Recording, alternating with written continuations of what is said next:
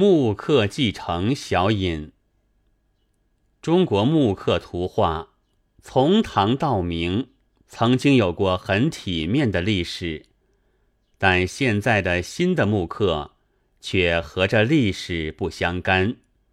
新的木刻是受了欧洲的创作木刻的影响的。创作木刻的介绍始于朝花社。那出版的《意愿朝花》四本，虽然选择印造并不精工，且为艺术名家所不齿，却颇引起了青年学徒的注意。到一九三一年夏，在上海遂有了中国最初的木刻讲习会，有由是蔓延而有木灵社，曾印。木灵木刻集两本，又有野岁社曾印木刻画一集，有无名木刻社曾印木刻集，但木灵社早被毁灭，后两社也未有继续或发展的消息。前些时在上海还剩有 M.K. 木刻研究社。是一个历史较长的小团体，曾经屡次展览作品，并且将出木刻画选集的。可惜今夏又被私怨者告密，社员多遭捕逐，木板也为工部局所没收了。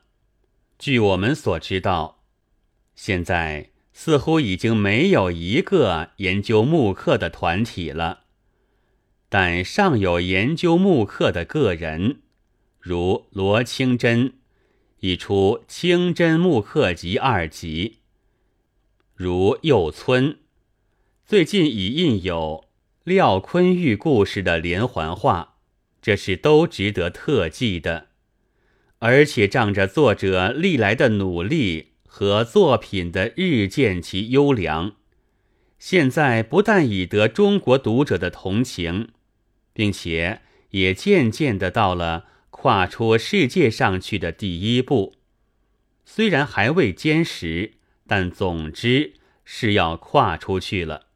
不过同时也到了停顿的危机，因为倘没有鼓励和切磋，恐怕也很容易陷于自足。本集即愿做一个木刻的路程碑。将自去年以来认为应该留步的作品陆续集印，以为读者的宗观，作者的借镜之助。但自然只以收集所集者为限。中国的优秀之作是绝非尽在于此的。别的出版者一方面还正在少借欧美的新作。一方面则在复印中国的古刻，这也都是中国的新木刻的语义。采用外国的良规加以发挥，使我们的作品更加丰满，是一条路；择取中国的遗产，融合新机，使将来的作品别开生面，也是一条路。如果作者都不断的奋发，使本集能一程一程的向前走，那就会知道上文所说，实在不仅是一种奢望的了。一九三四年六月中，铁木艺术设计